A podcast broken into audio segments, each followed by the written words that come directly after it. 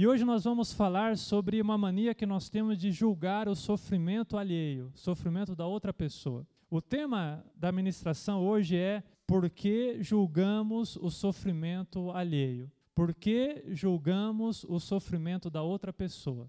Por que, que vamos falar sobre isso? Em primeiro lugar, porque nós vimos aqui na palavra de Deus, falando a respeito de Jesus, que Jesus, ele veio a este mundo e sofreu e sofreu por nós. Ele levou sobre si as nossas enfermidades, as nossas doenças. O castigo que nos traz a paz estava sobre ele. Agora nós olhamos, ouvimos sofrer e o julgamos e consideramos que ele estava sofrendo porque ele merecia sofrer. E é interessante, né, que nós tenhamos julgado o sofrimento de Cristo dessa maneira, porque nós fazemos isso. Sempre que alguma tragédia acontece, ou sempre que vemos alguém sofrendo, ou quando alguém contrai uma doença grave, sabe, nós temos uma certa tendência a emitir algum juízo de valor sobre aquele sofrimento, a julgar o sofrimento daquela pessoa ou aquela tragédia que aconteceu. Principalmente quando nós somos cristãos. E nós temos assim uma tendência a nos perguntar por que, que a pessoa está passando por aquilo. Quem nunca se perguntou assim: o que será que ela fez para merecer estar passando por isso? Não é verdade? Principalmente quando a pessoa é cristã, ela faz esse tipo de pergunta. Ninguém escapa ao nosso juízo, essa que é a verdade. E diz a palavra que nem mesmo o sofrimento do próprio Cristo escapou ao nosso juízo, porque a gente olhou para o sofrimento dele e o consideramos castigado por Deus, como se ele merecesse aquele castigo. E isso é terrível, né? Veja a que ponto nós podemos nos equivocar no nosso juízo. Logo, Jesus, aquele que nunca tinha cometido pecado, aquele que estava levando os nossos pecados, e a gente olhou para ele e falou: Ah, está sofrendo porque merece. E o julgaram sofredor, nós o julgamos sofredor de todo aquele sofrimento, merecedor de todo aquele sofrimento. Por que, queridos, que nós julgamos assim? Na verdade, na época de Jesus, os judeus, eles tinham essa tendência a julgar o sofrimento alheio, como se a pessoa que sofre de alguma forma fosse responsável pelo seu próprio sofrimento, como se ela tivesse cometido algum pecado grave para merecer passar por aquilo. E eles tinham uma boa razão, sabe, para julgar as coisas dessa forma. E a grande razão que eles tinham para julgar o sofrimento das outras pessoas era a própria lei de Deus. Porque você deve conhecer a lei de Deus e você sabe que a lei de Deus, ela traz, ela prescreve uma série de penas para o pecado, não é verdade? Fala aquele que faz isso merece isso, aquele que faz aquilo merece aquilo outro. E a pena mais grave que tem na lei de Deus qual que é? É a morte. E aquelas pessoas que cometiam certos delitos mereciam morrer. Então sempre que quando alguém morria tragicamente, os judeus tendiam a olhar aquela pessoa e julgá-la e pensar assim: bom, alguma, alguma coisa de grave ela deve ter feito para estar passando por isso. Algum mandamento do Senhor ela deve ter quebrado para estar sofrendo dessa forma. Nos tempos de Jesus, por exemplo, a Bíblia registra lá no livro de Lucas que aconteceu uma tragédia. Uma torre caiu, uma torre muito alta caiu, matando 18 pessoas. Isso na época de Jesus. E aí a notícia se espalhou, se acontecesse hoje ia passar lá no Cidade Alerta da vida, né? Torre cai matando 18 pessoas.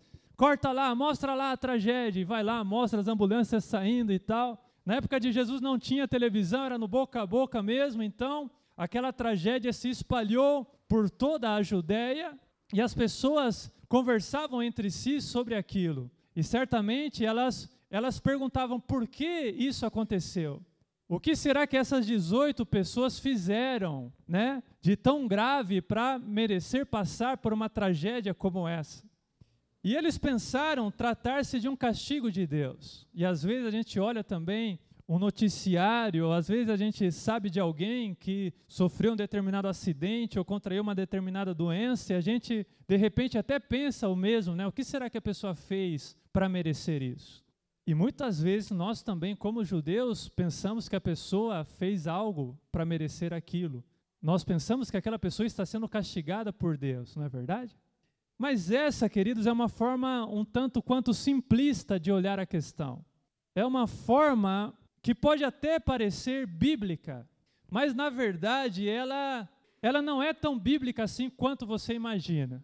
Na verdade mesmo, ela vai contra a visão do próprio Jesus a respeito das tragédias e do sofrimento. Vai contra. Você pode falar, não, pastor, mas está na Bíblia. Isso é muito simplista, é uma forma assim, é um julgamento muito superficial esse que você está fazendo. Porque o próprio Jesus não pensava dessa maneira, e quando Jesus ouviu a notícia daquela tragédia e viu as pessoas comentando sobre esse assunto, ele não se isentou de emitir também a sua opinião.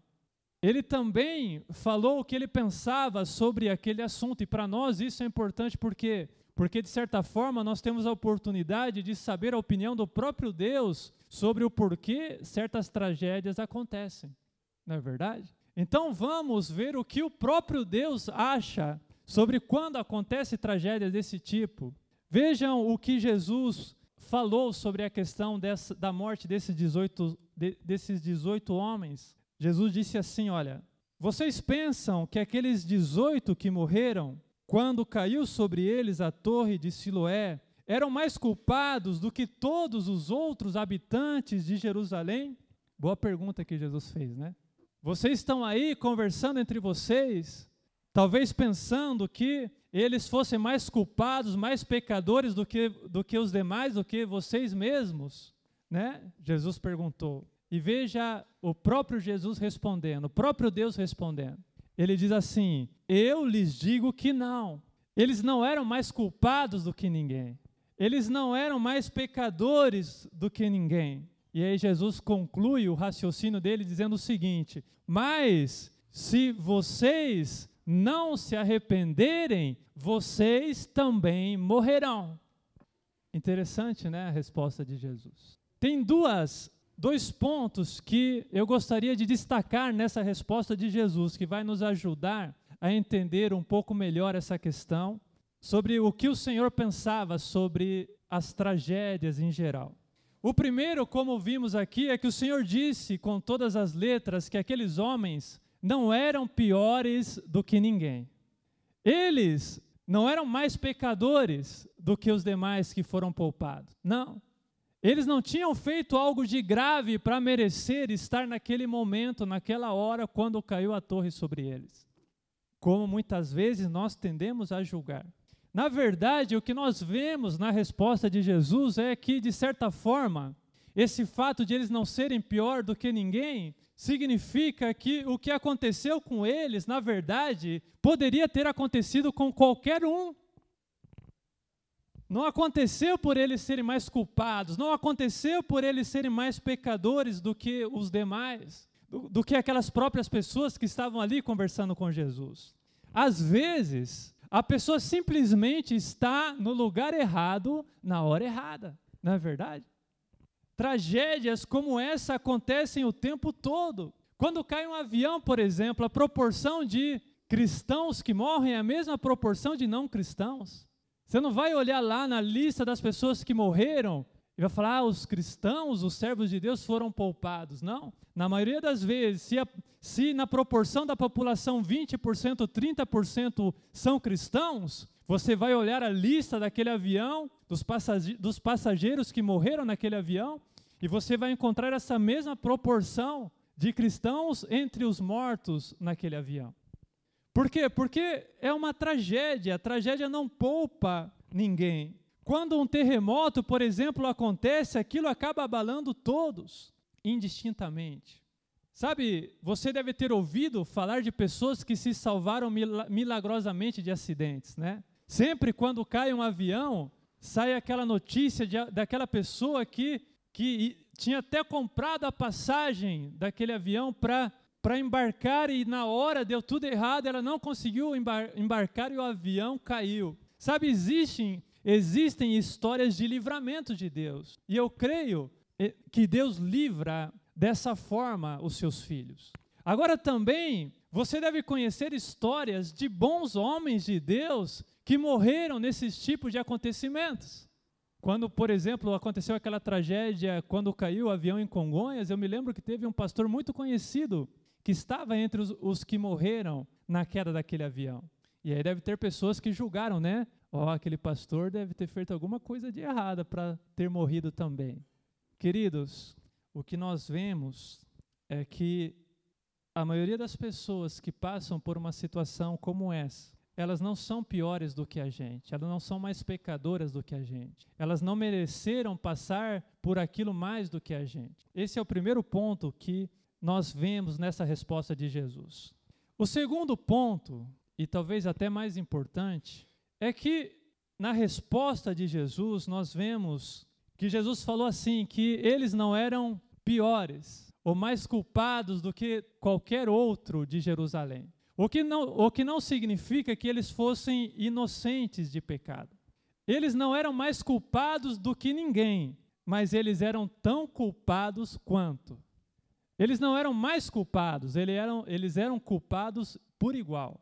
Os irmãos conseguem entender isso? Por quê? Porque perante a lei de Deus, não existem pessoas melhores ou piores. Essa que é a verdade.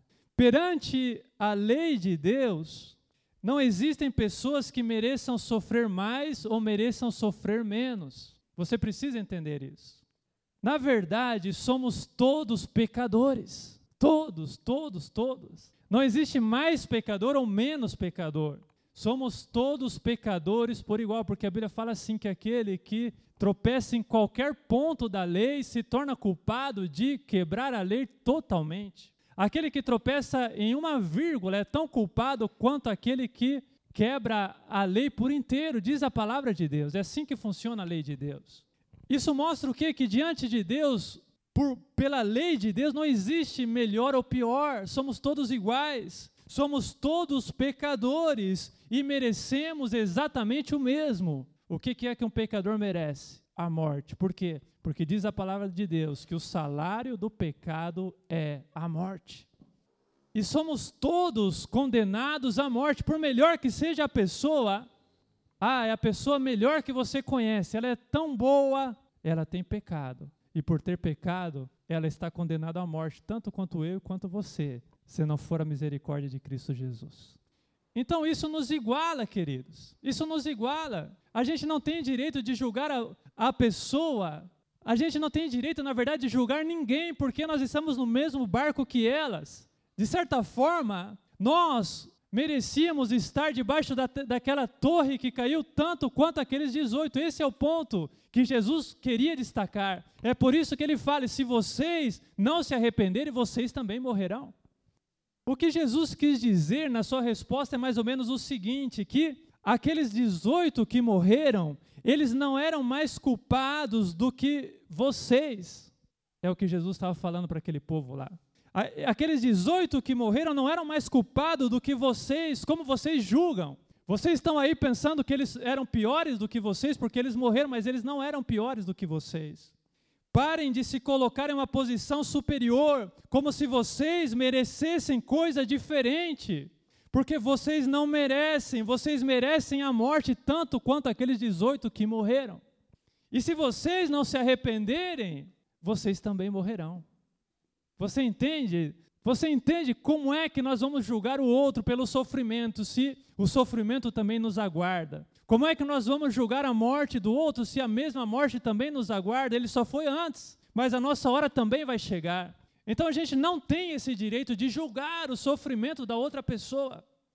Porque quando você julga, você está dizendo que você é melhor do que ela, você está dizendo que você não merece aquilo que ela merece. Mas quer saber de uma coisa? Você também merece o mesmo que ela. Esse é o ponto. O homem mais justo da terra, ele é tão merecedor de morte quanto o homem mais pecador. Pensem em Jó, por exemplo, o homem mais justo que existiu em sua geração. E pensem em tudo o que ele sofreu. E eu pergunto para você: Deus foi injusto por permitir que ele sofresse daquela forma? Não, queridos, por quê? Porque Jó, a exemplo de nós, também era um pecador. E a exemplo de nós, mesmo ele sendo o melhorzinho da sua geração, ele era merecedor de morte tanto como quanto qualquer outro, se não fosse a misericórdia de Deus na vida dele. Mas, queridos, o que nos revolta, na verdade, não é tanto ver pessoas boas sofrendo, né, como no caso de Jó. O que causa revolta em nós O que nos incomoda de verdade é ver pessoas piores em situação, em situação melhor, não é verdade? O próprio Jó ele se queixava da prosperidade dos ímpios quando ele estava lá na pior, quando Deus permitiu que o inimigo tirasse tudo que ele tinha, ele se queixava, ele falava assim: Olha, por quê que eu estou aqui nesse sofrimento enquanto o ímpio está lá na sua casa cheio de fartura? Por que eu estou aqui com essas chagas no meu corpo, todo cheio de feridas, enquanto o ímpio está lá na sua casa vendendo saúde? E esse é o tipo de pergunta que nós vemos muito por aí, né? Não conseguimos entender, por exemplo, por que, que existem pessoas boas com câncer em estado terminal, enquanto existem estupradores, existem bandidos vendendo saúde, né? Parece que eles têm uma saúde de ferro, e isso deixa a gente indignado, é revoltante, né? E às vezes a gente até julga a Deus por causa disso, a gente considera Deus injusto por causa porque pessoas piores estão tendo um destino melhor do que pessoas melhores. Mas esse tipo de raciocínio, esse tipo de lógica, parte de uma premissa errada diante de Deus. Parte do pressuposto de que nós merecemos algo da parte de Deus. Parte do pressuposto de que aquela pessoa melhorzinha, ela merece algo da parte de Deus. Mas o que nós precisamos entender é que da parte de Deus ninguém merece nada a não ser a morte. Por quê, pastor? Porque o salário do pecado é a morte, diz a palavra, e todos pecaram. Você entende isso? O fato de ainda respirarmos, queridos, era para a gente já estar mortos, porque somos pecadores, não é verdade? Mas nós estamos mortos? Não, nós estamos aqui na casa de Deus. Os bandidos estão mortos? Não, estão lá na cadeia, bem vivos. As pessoas que estão no mundo sem Deus estão mortas? Não, estão lá respirando ainda. E o fato de elas estarem respirando, o fato de eu estar respirando, o fato de você ainda estar respirando, é por pura misericórdia de Deus. Você está no lucro, você entende isso? Por ser pecador, o que você merecia é a morte. Se você ainda respira, é porque Deus tem sido misericordioso com você. E sabe, então, é pela graça de Deus que ainda estamos vivos, é pela graça de Deus que acordamos cedo pela manhã. É motivo para a gente levantar as mãos e agradecer, porque Ele, apesar de nós sermos pecadores, Ele tem nos poupado. E se nós estamos no lucro, queridos, como nós estamos de fato, não se pode falar em injustiça, não se pode falar em injustiça na forma como Deus distribui a sua graça. Porque graça é, por definição, um favor que nós não merecemos. E a nossa vida é graça de Deus, é um favor que nós não merecemos. E aí não tem essa questão de justiça ou de injustiça, uma vez que nós estamos no lucro. Para você entender isso, Jesus contou uma parábola. E, essa, e é a parábola de um certo proprietário que ele tinha terras e ele contratou trabalhadores para trabalhar na sua terra. Ele contratou alguns trabalhadores logo pela manhã, bem cedo ele saiu, ele queria plantar a sua vinha, então ele saiu cedinho procurando pessoas diaristas para trabalhar na sua terra. E bem cedo, ainda com o sol raiando, ele contratou alguns trabalhadores para trabalhar. E aí, ao longo do dia, ele foi contratando outras pessoas. E aconteceu também que por volta das 5 horas da tarde, já quando o, dia, quando o dia de trabalho estava por terminar, ele encontrou alguns algumas pessoas na rua que ainda não tinham sido contratadas. E perguntou para elas assim: Olha, por que é que vocês estão aí sem trabalho? Ah, porque ninguém nos contratou. Ele falou assim: Pois bem, eu vou contratar vocês. Vão, pois, trabalhar também na minha vinha. Com aqueles, queridos, que ele Aqueles que ele contratou logo pela manhã, ele se comprometeu a pagar para eles um, um salário de um denário. Vamos passar mais ou menos para o dinheiro do, da nossa época aqui, quanto que ganha um pedreiro da vida aí, sei lá, uns 70 reais, 100 reais que seja. Então ele chegou logo pela manhã e falou assim: Vamos trabalhar comigo? Vamos, quanto que o senhor vai pagar para mim? 100 reais paga o seu dia de trabalho? Legal. 100 reais paga bem o meu dia de trabalho, eu aceito. Contrato fechado? Contrato fechado. Foi trabalhar para o homem lá. E diz a palavra que ele contratou vários ao longo do dia e essa outra parte, cinco horas da tarde. Pois bem, eles trabalharam, aqueles que começaram a trabalhar cedo trabalharam mais, os que começaram a trabalhar mais tarde trabalharam menos, até que ao cair da tarde, o dono daquela, daquela vinha disse ao seu administrador: chame os trabalhadores e pague a eles o salário que o salário combinado, começando com os últimos contratados e terminando nos primeiros. E diz a palavra que vieram então os trabalhadores contratados por volta das 5 horas da tarde, aqueles que haviam trabalhado no máximo duas horas, que seja. E diz a palavra que quando eles vieram receber o seu salário, qual não foi a surpresa daqueles homens quando, em vez de receberem proporcional por hora trabalhada, aquele senhor foi lá e pagou para eles também 100 reais. Falou: está aqui, 100 reais para vocês. E aí foram recebendo, cada um recebendo o seu salário.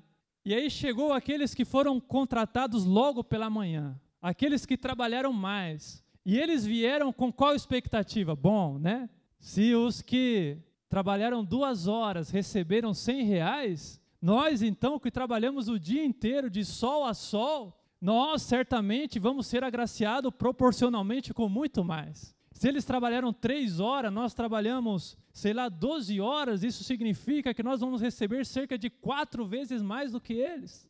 E chegaram lá todos empolgados para receber o salário, quando de repente, na hora de receber, aquele administrador falou assim: está aqui o pagamento pelo seu dia de trabalho, 100 reais.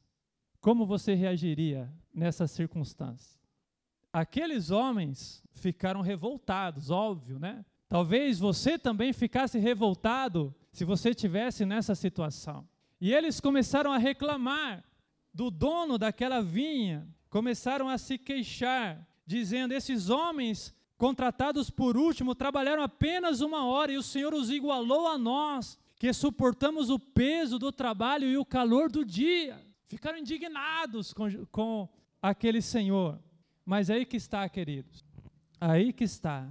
Aquele proprietário ouviu que eles estavam revoltados, chegou para eles e falou: Vem cá, amigo, vem cá um pouquinho, vamos conversar.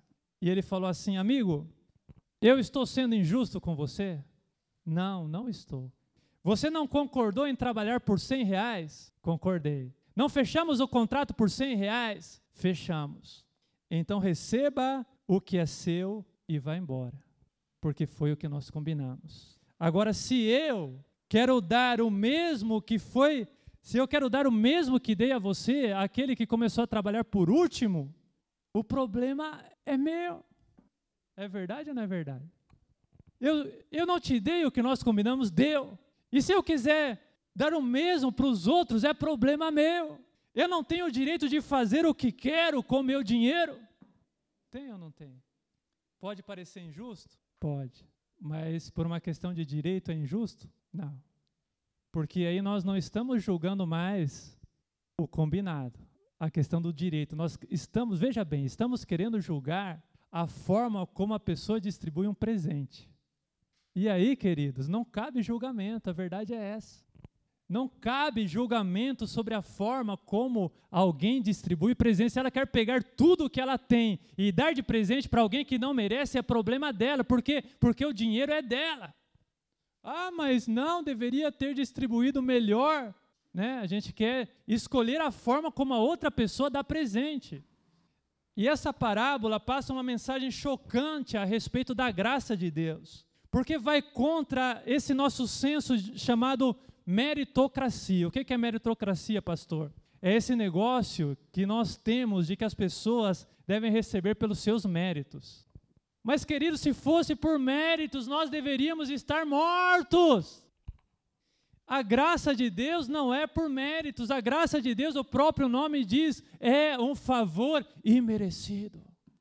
É chocante? É. Vai contra o nosso senso de, talvez, de mérito? Vai. Mas graças a Deus pela sua graça, porque é por meio dela que nós estamos aqui e que nós alcançamos a salvação. Quando questionamos Deus, então, por que os justos sofrem, por que as pessoas boazinhas sofrem enquanto os maus prosperam, Nós estamos sendo exatamente como esses trabalhadores que foram contratados pela manhã. Porque não estamos julgando se Deus é justo ou não, estamos julgando a forma como ele distribui a sua graça. Essa que é a verdade. E o que o Senhor nos diz por meio dessa parábola aqui que Jesus contou é mais ou menos o seguinte: você que se queixa, né? Por que, que tal pessoa está melhor, você está pior? O que Deus responde por meio dessa parábola é mais ou menos o seguinte, amigo: eu não estou sendo injusto com você. Ou está? Ah, eu estou aqui sofrendo, não aguento mais, Deus está sendo injusto comigo por causa desse sofrimento. Não está, não está. Deus está sendo, na verdade, misericordioso, porque já era para você estar morto. Então Deus diz assim, amigo, eu não estou sendo injusto com você. Você merece a morte, mas está vivo. Agradeça por isso. Por que você me julga por ser mais generoso do que, com o outro do que eu tenho sido com você? Não tenho eu o direito de fazer o que eu quero com a minha graça? Pergunta o Senhor. Não, Deus, a sua graça o Senhor tem que distribuir assim o assado. Não, queridos, a graça é dele, o presente é dele, então ele distribui como ele quer.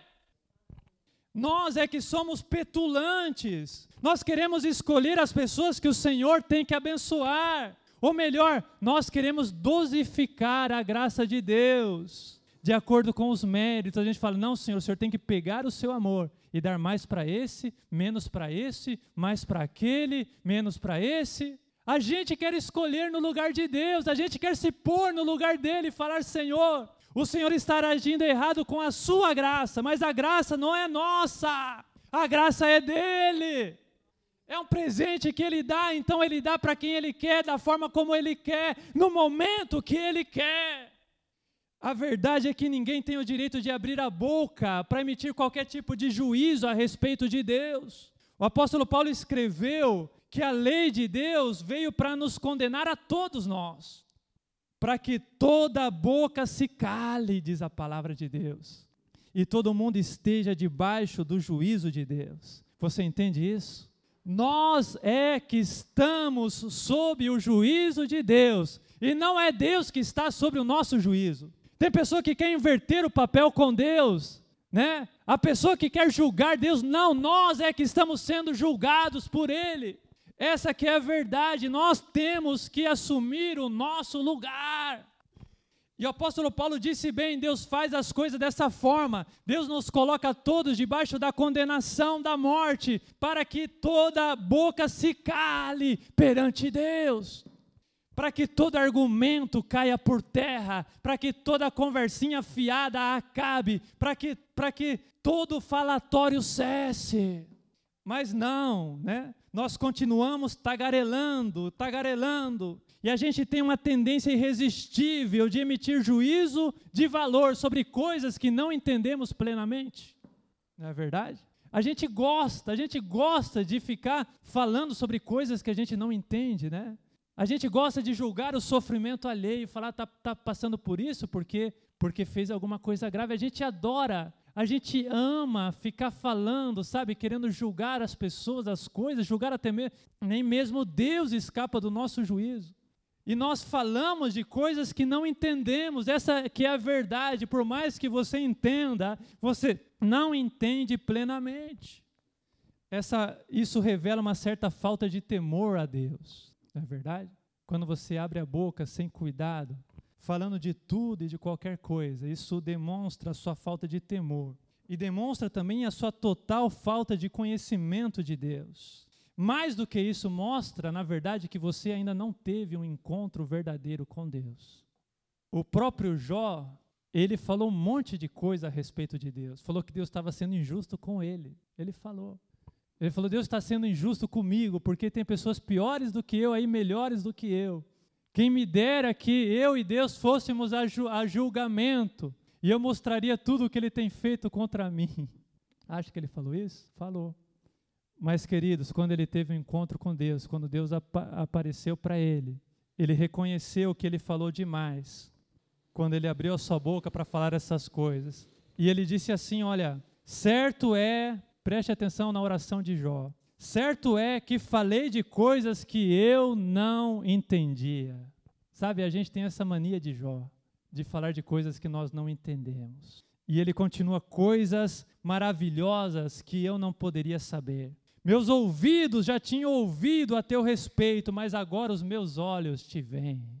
Por isso eu menosprezo a mim mesmo, me arrependo no pó e na cinza. Do que que Jó se arrependeu, queridos? Jó se arrependeu de ter aberto a sua boca para emitir juízo contra Deus, para falar que Deus estava errado e ele estava certo. Por que ele se arrependeu? Ele se arrependeu no dia que ele teve um encontro com a presença de Deus. No dia, queridos, que você tiver um encontro verdadeiro com Deus, você vai se arrepender de muita coisa que você falou a respeito dele. Você vai dizer, como Jó disse: falei de coisas que eu não entendia.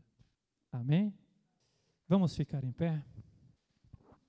Quero pedir alguém que chame a Isabel lá. O que é interessante nessa história de Jó é que ele pecou por se considerar inocente diante de Deus. E os seus amigos também pecaram. Os amigos de Jó pecaram porque o consideraram culpado. Vou falar de novo. Jó pecou porque se considerou inocente perante Deus. E os amigos de Jó pecaram porque consideraram Jó culpado diante de Deus. Mas como pode isso, pastor? Né? Na verdade, aqueles amigos de Jó julgaram que Jó tivesse cometido algum pecado grave para merecer estar passando por aquilo.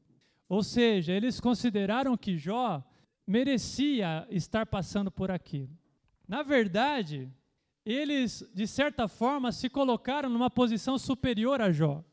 Porque eles não estavam passando por aquilo. Então, de certa forma, Jó, você está passando por isso porque você pecou. Nós não estamos passando por isso porque nós não pecamos. Sempre que você aponta o dedo para alguém que está passando por um sofrimento, falando assim: olha, deve ter feito alguma coisa, você está dizendo a respeito de você: isso não aconteceu comigo porque eu não sou pecador como ele. Você entende isso? E na verdade eles estavam errados, queridos. Se Jó merecia estar passando por aquilo porque Jó era um pecador, eles mereciam coisa muito pior. Sabe por quê? Porque o próprio Deus tinha dado testemunho de que Jó era o homem mais justo da sua geração. O que significa que os amigos de Jó certamente eram piores do que Jó, não é verdade? E no entanto, por eles não, por eles estarem em uma situação de vida melhor naquele momento, eles se sentiram no direito de apontar o dedo para Jó e falar: Não, Jó, você é um pecador porque você está passando por isso. E quando nós fazemos isso, queridos, preste atenção. Sempre que você julga o sofrimento de alguém, você está se colocando como juiz daquela situação. Mas um juiz diferente, porque normalmente quando um juiz dá uma sentença, a sentença afeta a outra pessoa, né? Mas no seu caso que está julgando, a sentença que você emite para outra pessoa se volta contra você mesmo e te acusa. Porque no caso dos amigos de Jó mesmo, eles mostravam perante Deus que eles, na verdade, mereciam coisa muito pior do que Jó. Porque, além de tudo, eles estavam mentindo a respeito da situação de Jó, falando que Jó era pior do que eles, porque não era, era melhor. Esse é o mal de nós julgarmos o sofrimento das outras pessoas, queridos. Esse é o mal de você querer que Deus haja contra alguém. Porque quando você quer que Deus age contra alguém, você está se inocentando e nós não somos inocentes. Nós não somos inocentes. E a verdade é que Deus ele não nos chamou para julgar. Amém? A gente não conhece a vida da outra pessoa para julgá-la. Só Deus conhece. E nós podemos correr o risco de, como diz a palavra de Deus, de ver Cristo sofrendo e falar assim: ah, está sofrendo porque pecou, como, como o texto que lemos aqui. Veja como é enganoso o julgamento do homem, porque Cristo, queridos, estava sofrendo sim, mas estava sofrendo no nosso lugar. Amém? Pense nisso. Quando você vira alguma tragédia acontecendo, quando você vira alguma pessoa ficando doente, pense nessas coisas. Pense bem antes de falar que Deus é injusto, Pense. Pense que talvez você não esteja vendo as coisas do ponto de vista correto. Mais cedo ou mais tarde na sua vida você vai aprender uma grande verdade: é que Deus sempre está certo.